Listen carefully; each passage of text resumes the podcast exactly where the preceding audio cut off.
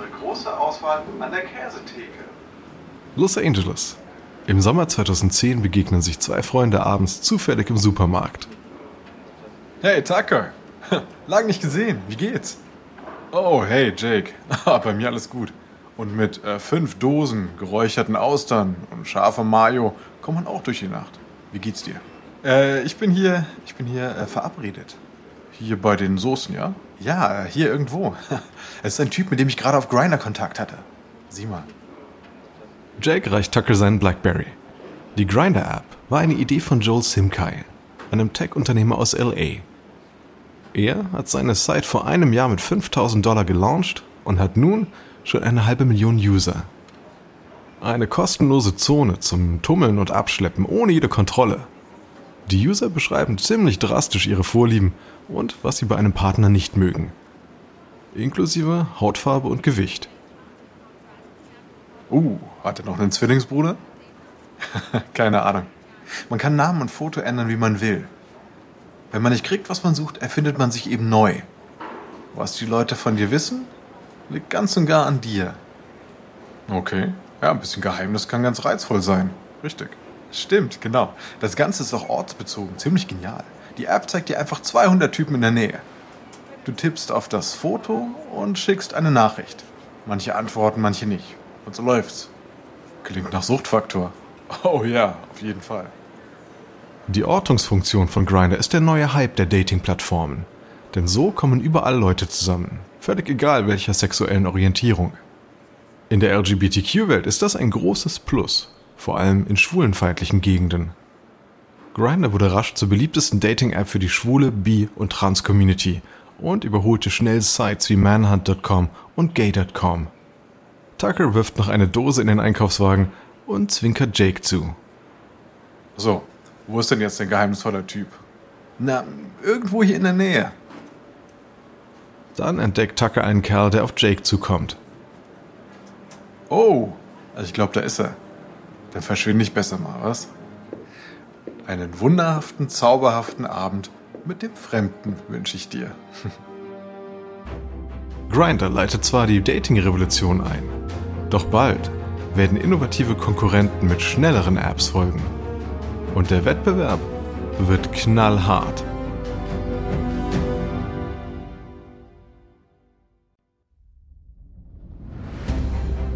Ich bin Alexander Langer für Wandery und das ist Kampf der Unternehmen.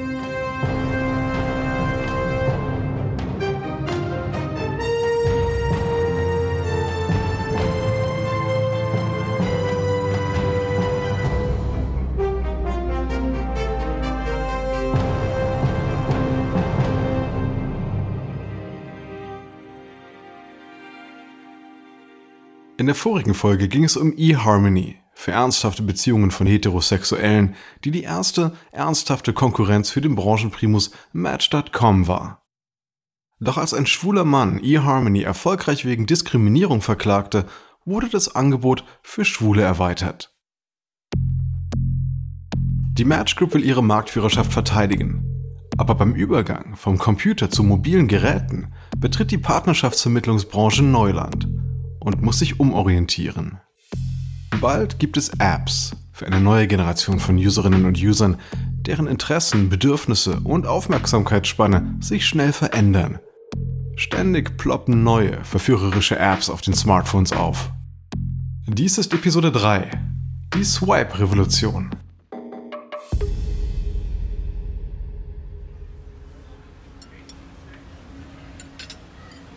Ein Juninachmittag 2011 in New York City. Die drei Kang-Schwestern, Sue und die Zwillinge Arum und Daoon, sitzen in einem Straßencafé. Rundherum ist eine Menge los, aber die drei basteln hochkonzentriert an ihrem Projekt. Eine Dating-App namens Coffee Meets Bagel. Daoon legt los. Also, Online-Dating ist blöd. Sind wir uns soweit einig? Sue? Sue ist die einzige von ihnen, die es schon ausprobiert hat. Keine gute Erfahrung. Allerdings, du surfst endlos herum und gibst auch noch vollkommen Fremden deine privaten Infos und sogar Fotos. Arum schüttelt den Kopf. Für eine Frau geht das gar nicht. Sue nickt. Frauen werden mit Anfragen zugeschüttet und Männer kriegen gar keine Antworten. Anfang der 2010er Jahre sind Dating-Sites fest in Männerhand. Auch die User sind zu 65% männlich. Die Kang-Schwestern kennen sich mit Startups und Marketing aus und wollen ein Angebot für weibliche Millennials schaffen. Sie wollen die Online-Partnerbörsen komplett neu erfinden. Und sie sind selbst alle Singles. Aroom sprudelt los. Wir brauchen überzeugende Angebote für Frauen, ohne dass sie stundenlang blöde Fragen beantworten müssen, wie bei eHarmony. Sue nickt heftig. Ja, ja, es muss bequem, leicht und aufregend zu bedienen sein. Anscheinend kapiert überhaupt niemand, wie Frauen daten wollen. Der Woon stimmt begeistert ein. Und wo die Ladies sind, werden die Männer folgen. Coffee Meets Bagel geht im April 2012 online. Die erste von Frauen gegründete und betriebene Dating-Site. Wo es bei Grindr um schnelle Kontakte ging, wollen die Kang-Schwestern mehr Zeit, kein nervöses Klicken, kein Abschleppen. Und es funktioniert. Fünf Jahre später verkünden sie 2,5 Milliarden erste Kontakte hergestellt und 70.000 Paarbeziehungen erfolgreich vermittelt zu haben. Doch Coffee Meets Bagel ist nicht das einzige neue Angebot des Jahres. Februar 2012. Sean Rad und Justin Mateen sind beste Freunde. Beide 25, Tech-Unternehmer, gut aussehend und beliebt. Sie kommen beide aus persisch-jüdischen Familien und kennen sich schon seit sie 14 waren. Sie gehen beide an die University of Southern California und haben Internetfirmen gegründet. Sie tauschen sich oft aus und wollen jetzt ein gemeinsames Projekt starten. Kontaktbörsen stehen an der Uni hoch im Kurs und auch ihnen schwebt so etwas vor. Rad besucht seinen Kumpel in seinem kleinen Büro im Westen von LA. Nichts Besonderes. Ein paar Sofas, ein paar Schreibtische, fast wie im Studentenwohnheim. Samt dem Geruch alter Pizza. Hey Justin. Sean, da bist du ja. Lass uns brainstormen. Was stellst du dir vor? Also im Wesentlichen eine super simple App. Ja, was wollen die Leute? Sie muss schnell bedienbar sein, wie alles auf dem Smartphone. Und vor allem Spaß machen. Genau, genau, Spaß. Und nur noch auf dem Smartphone. Wenn uns noch einen PC. Aber wir brauchen vor allem Fotos. Rad beugt sich vor und fixiert Metin. Denn wie machen die Leute das in der Bar? Hm? Also, die lassen den Blick schweifen und stufen die anderen ein. Ja, nein, ja, nein. Der ja, die eher nicht. Ja, ja ganz genau, genau, genau. So machen wir das auch. Uns geht's ja nicht um die Loser, die gar keine Dates haben, sondern um die Leute, die bessere Dates wollen. Die beiden beschließen, in die App die öffentlichen Daten der User bei Facebook einzubauen. Und wie Grinder mögliche Matches in der Nähe über Geotagging zu orten. Anfangs ist ihr Plus, dass man nicht abgelehnt werden kann oder es zumindest nicht mitbekommt. Auf der Basis von Aussehen und der wenigen Informationen melden zwei User ihr Interesse an. Dann können sie chatten. Ein aufregendes Konzept, doch es wird bald von der nächsten Innovation überholt. Im März holen Rad und Martin den Programmierer Jonathan Bedeen hinzu, um die App zu entwickeln. Den Prototypen nennen sie Matchbox. Doch das klingt zu sehr nach Match.com. Die Flamme im Logo bleibt, aber sie benennen ihre App passend um. Tinder, zu Deutsch Zunder.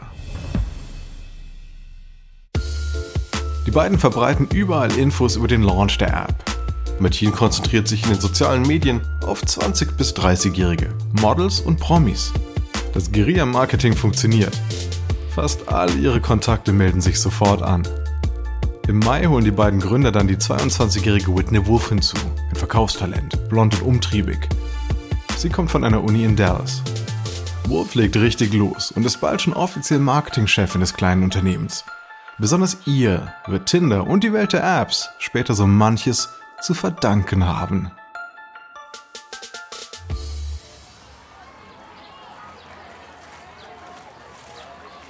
Los Angeles, ein sonniger Nachmittag im September 2012. Die offizielle Launch Party steigt in der Villa von Mettins Eltern. Inzwischen hat die Dating-App schon ein paar tausend einflussreiche und sexy User an Bord. Jetzt sollen möglichst viele Studierende sie entdecken. Martin und Rad haben sogar Shuttlebusse organisiert, um sie auf die Party zu locken. Hi und willkommen auf unserer Party. Ein Student deutet auf das Banner über der Tür, auf dem ein einziges Wort steht. Hey, was ist Tinder? Das ist eine neue Dating-App, die bald die Welt komplett verändern wird. Wie denn das? Lad sie einfach runter, denn wer sie auf dem Handy hat, wird hier reingelassen. Zeig sie einfach dem Türsteher, schnapp dir einen Drink und los geht's. Die Methode ist genial und sie funktioniert. 500 Studentinnen und Studenten machen mit. Am nächsten Tag versuchen sie untereinander Kontakte zu knüpfen. Und schon bald ist Tinder an der Uni der Hit. Von dort aus erobert die neue Singlebörse auch die anderen Unis in Südkalifornien. Vor allem über die Partys, die Bars, die Konzerte, eben wo auch immer Studierende anzutreffen sind. Die Verbreitung geht ähnlich wie bei Facebook von den Unis aus. Tinder erobert rasant die Altersgruppe der 18- bis 24-Jährigen und verbreitet sich enorm. Die App gibt es nur auf dem Smartphone und das unterscheidet sie von Match.com, eHarmony, Manhunt und OkCupid, die alle erstmal als Websites auf dem Computer gestartet sind. Die große Internetparty ist also im vollen Gange, wie von Rad und Metin erhofft. Doch ihr Programmierer Bettin ist nicht zufrieden. Er hatte mögliche Matches wie Spielkarten aufeinanderliegend gestaltet, die per Button geblättert werden. Doch er will, dass das Ganze spielerischer werden und flüssiger ablaufen soll. Die Frage ist nur, wie? Irgendwann Ende 2012 ist Jonathan Bettin gerade beim Duschen. Manche Leute singen ja dabei. Er redet mit sich selbst. Diese blöde App fühlt sich immer noch so umständlich an. Karten mit Knöpfen bewegen. Viel zu altmodisch. Er stellt das Wasser ab, steigt aus der Dusche und schaut zum Spiegel. Er sieht ein bisschen wie Ben Affleck aus, aber nur verschwommen, denn der Spiegel ist angelaufen. Ah, Mist, Lüftung vergessen. Bevor der Spiegel wieder klar wird, wischt Bedien mit der Hand darüber. Dann kann er sich sehen. Doch ein paar Sekunden später ist er wieder angelaufen. Bedien wischt in die andere Richtung und sieht sein Gesicht wieder. Er sieht sich an und muss grinsen. Das ist es. Jonathan Bedeen hat eben gerade den Swipe erfunden. Schnell zieht er sich an und startet ins Büro. Genau das hatten er und Sean Rad gesucht. Etwas, das ihrer App einen Spaßfaktor verleiht. Egal, ob es dann zum Kontakt kommt oder auch nicht.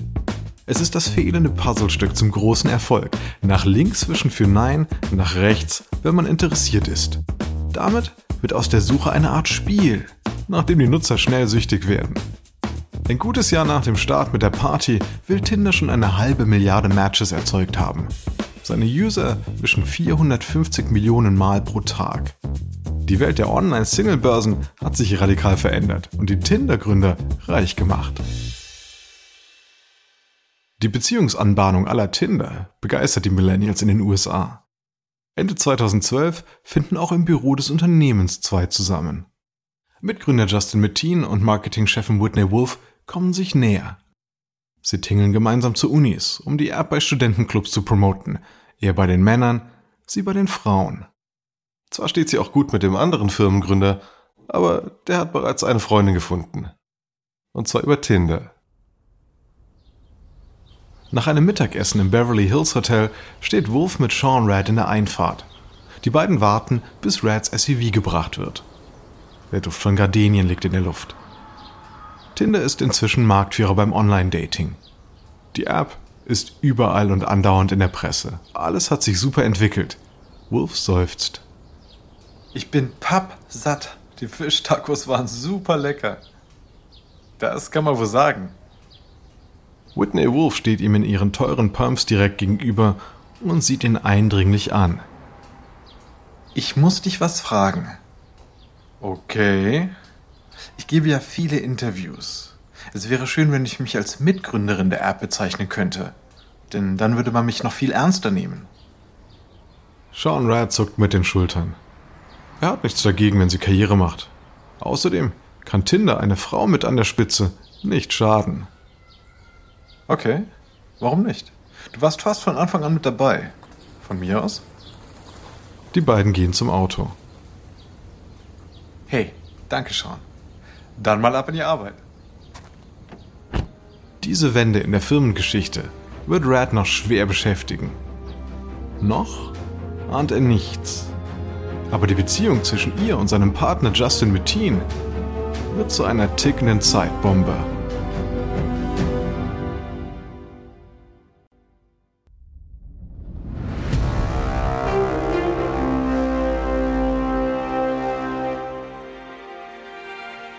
Anfang 2013.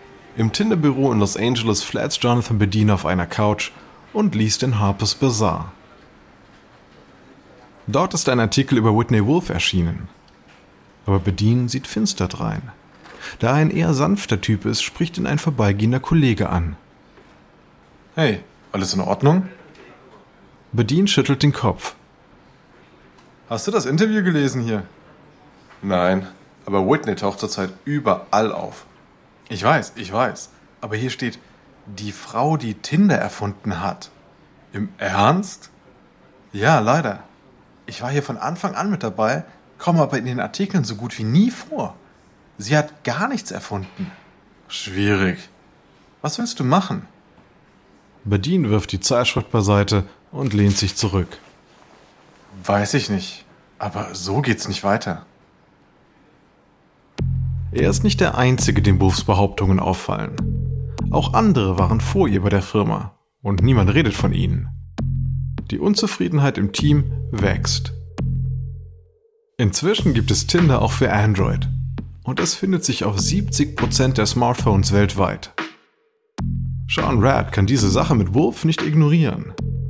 Er wird ihr sagen müssen, dieses Mitgründergerede bleiben zu lassen. Im Februar 2013 launcht eine neue App mit einer Art Negativschlagzeile. Because when you find the real thing, you won't need us anymore. Hinge, the dating app designed to be deleted. Wer den oder die richtige gefunden hat, braucht uns nicht mehr. Hinge, die Dating-App, die sich überflüssig macht. Es ist das Grundproblem aller Singlebörsen, die echte Beziehungen vermitteln wollen. Denn wenn es gelingt, braucht man sie nicht mehr. Hinge wird zu einer ernsthaften Konkurrenz für die Tinder-Plattform, weil sie nicht wie ein schnelles Game daherkommt. Zudem kommt auch bei den Millennials die reine Vermittlung von One-Night-Stands per Touchscreen langsam aber sicher aus der Mode. Hinge ist die Idee von Justin McCloud. Er will den Markt komplett neu aufrollen und für ernsthaft interessierte junge Leute dauerhafte Liebe einfädeln.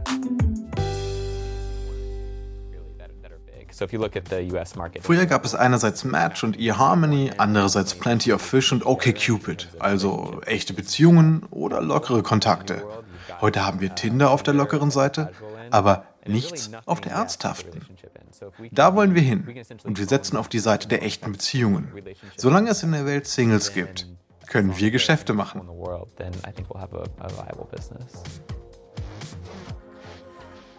Hinge bietet so etwas wie die Hipster-Version von eHarmony, ähnelt aber auch Tinder, sucht lokal und holt sich Daten von Facebook. Hinge verbindet daher nur Freunde von Freunden zu Matches. Gemütlich, fast altmodisch, so wie man sich in der Steinzeit vor den Computern kennengelernt hat. Noch ist Hinge keine Bedrohung für Tinder. Doch zwei Jahre später hat es schon eine Million Matches zustande gebracht. Die App gehört zu den Top 10 der Online-Dating-Portale und zielt vor allem auf 22 bis 26-Jährige ab. Keine guten Zeiten für reine Abschleppangebote. Gegen Ende des Jahres 2013 steht es auch um die Beziehung von Whitney Wolf und Justin Mateen nicht gut. Es gehen Gerüchte um, dass sie nicht begeistert ist, wie viel Zeit er in die App investiert. Angeblich hatte ihr gesagt, dass Tinder immer zuerst kommt. Im Dezember trifft Wolf den 26-jährigen Michael Hurd, Sohn eines texanischen Ölmagnaten, im Skiurlaub in Aspen. Und es funkt. Zurück in Los Angeles kippt die Stimmung zwischen ihr und Metin immer mehr, denn er ist eifersüchtig auf Hurd. Die beiden trennen sich. Und bald bekriegen sie sich mit Textnachrichten. Martin legt los. Du bist herzlos. Justin, tut mir leid, dass du dich so aufregst. Wir haben uns getrennt. Und das hier geht so nicht. Geh doch zu deinem 26-jährigen blöden Scheißkerl von einem Nobody. Ob der ohne seinen Papa auskommt? Der Ton wird immer bitterer und beleidigender. Und ich habe mal von einem gemeinsamen Leben mit dir geträumt, als Ehefrau und Mutter unserer Kinder. Da lag ich schwer daneben. Soll er dich doch haben. Ich will wirklich keine Beschimpfungen mehr hören. Du kannst dich mal. Wenn sich herausstellt, dass du mich angelogen hast, kriegst du ein Problem. Ich nehme mir einen Anwalt, wenn du mir drohst. Am 6. April 2014 veranstaltet Tinder eine Firmenparty in einer Villa in Malibu. Die Tech-Website TechCrunch.com will erfahren haben, was passiert ist, als Wolf aufkreuzt. Und dabei Martin und Red über den Weg läuft. Natürlich liegt Spannung in der Luft. Wolf und Martin fangen an, laut zu streiten. Sean Rad schreitet ein. Und Justin Martin wendet sich ab. Da bittet Rad Wolf, die Party zu verlassen. Sie wendet sich zum Gehen dreht sich aber nochmal um. Ich hab's satt, mir reicht's. Ich hab euch alle satt. Viele Tinder-Mitarbeiter sehen das als ihre Kündigung. Später behauptet sie aber, Sean Rad habe sie aus der Firma gedrängt. Wie auch immer. Sie geht. Was aussah wie eine Büroromanze, die so richtig schief lief, entwickelt sich bei Tinder zu gravierenden Problemen in der Unternehmensstruktur. Die Auswirkungen sind in der ganzen Branche zu spüren. In der nächsten Episode wird die Cyberdating-Welt durch schlimme Gewalt erschüttert. Eine Welle von sexueller Belästigung und Missbrauch ruft die US-Regierung auf den Plan. Wolf, inzwischen als Selbstständige in der Branche unterwegs, will ihren früheren Arbeitgebern so richtig schaden.